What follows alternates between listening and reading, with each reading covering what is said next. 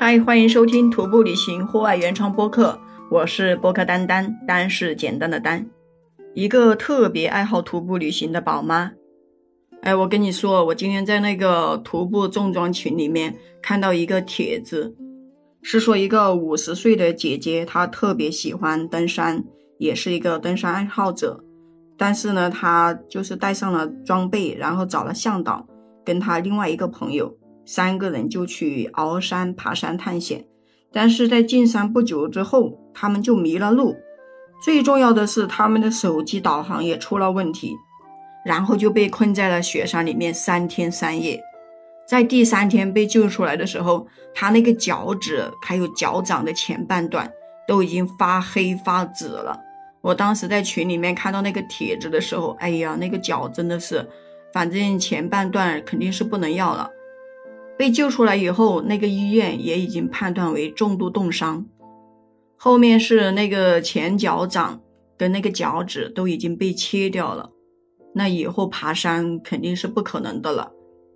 然后他那个帖子是说他们三个人去的时候，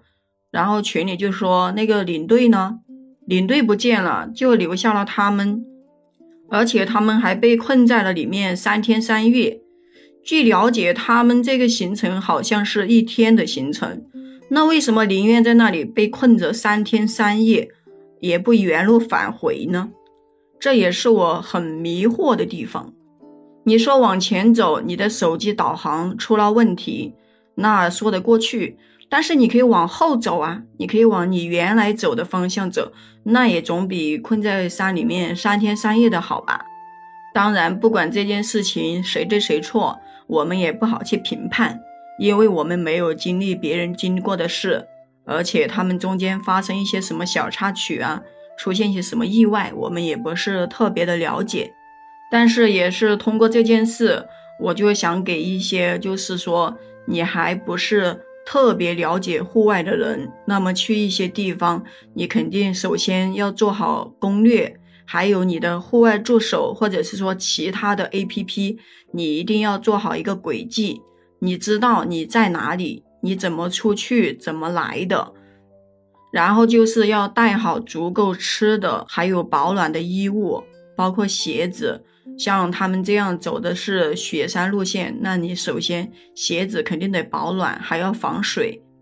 不管我们有没有叫了领队。你首先保证自己的生命安全才是最重要的。如果说你把什么东西都压在领队身上，那一旦领队那边出现了任何的事故，或者说一些小插曲，那你就会很被动。其实这也是我之前走狼塔的时候犯过的一个很严重的错误，也是因为不会攻略，所以也发生了很多自己意想不到的意外。很多的户外因素太不确定了，可能左一下右一下的，你都不知道发生了什么事情。每个人他都会出现不一样的事。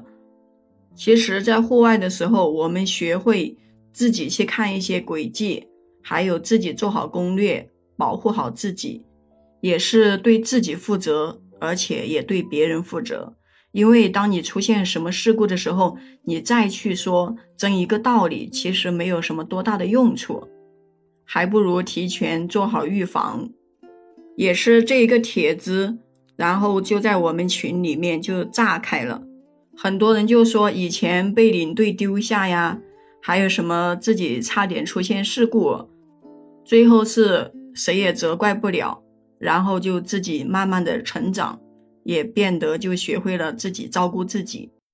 好啦，今天就跟你聊到这里了。如果说你也喜欢户外，喜欢徒步旅行，那么你就可以加入丹丹的听友粉丝群，播客丹丹八幺八，就是播客丹丹的全拼加上八幺八。我们下期再见。